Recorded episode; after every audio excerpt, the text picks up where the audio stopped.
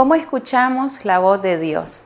Hoy que los tiempos se vuelven un poco más complejos, se vuelve más urgente guiarnos por la voz de Dios. Pero ¿cómo escuchamos la voz de Dios? Su palabra dice que Él nos ha hablado de muchas maneras. Yo quisiera compartirte una, que es su palabra. Dios nos habla a través de su palabra. En Deuteronomio capítulo 30, verso 14 al 16 dice, porque muy cerca de ti está la palabra, en tu boca y en tu corazón, para que la cumplas.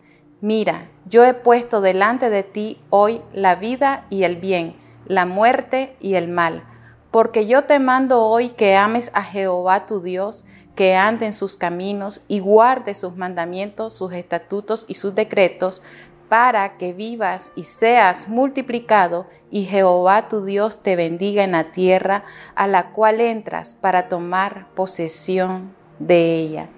Esta palabra nos habla de que Dios hasta el día de hoy se sigue comunicando con nosotros y una de las maneras es a través de su palabra. La palabra no está escondida, no está inalcanzable. Dice que está cerca de nosotros en nuestra boca y en nuestro corazón.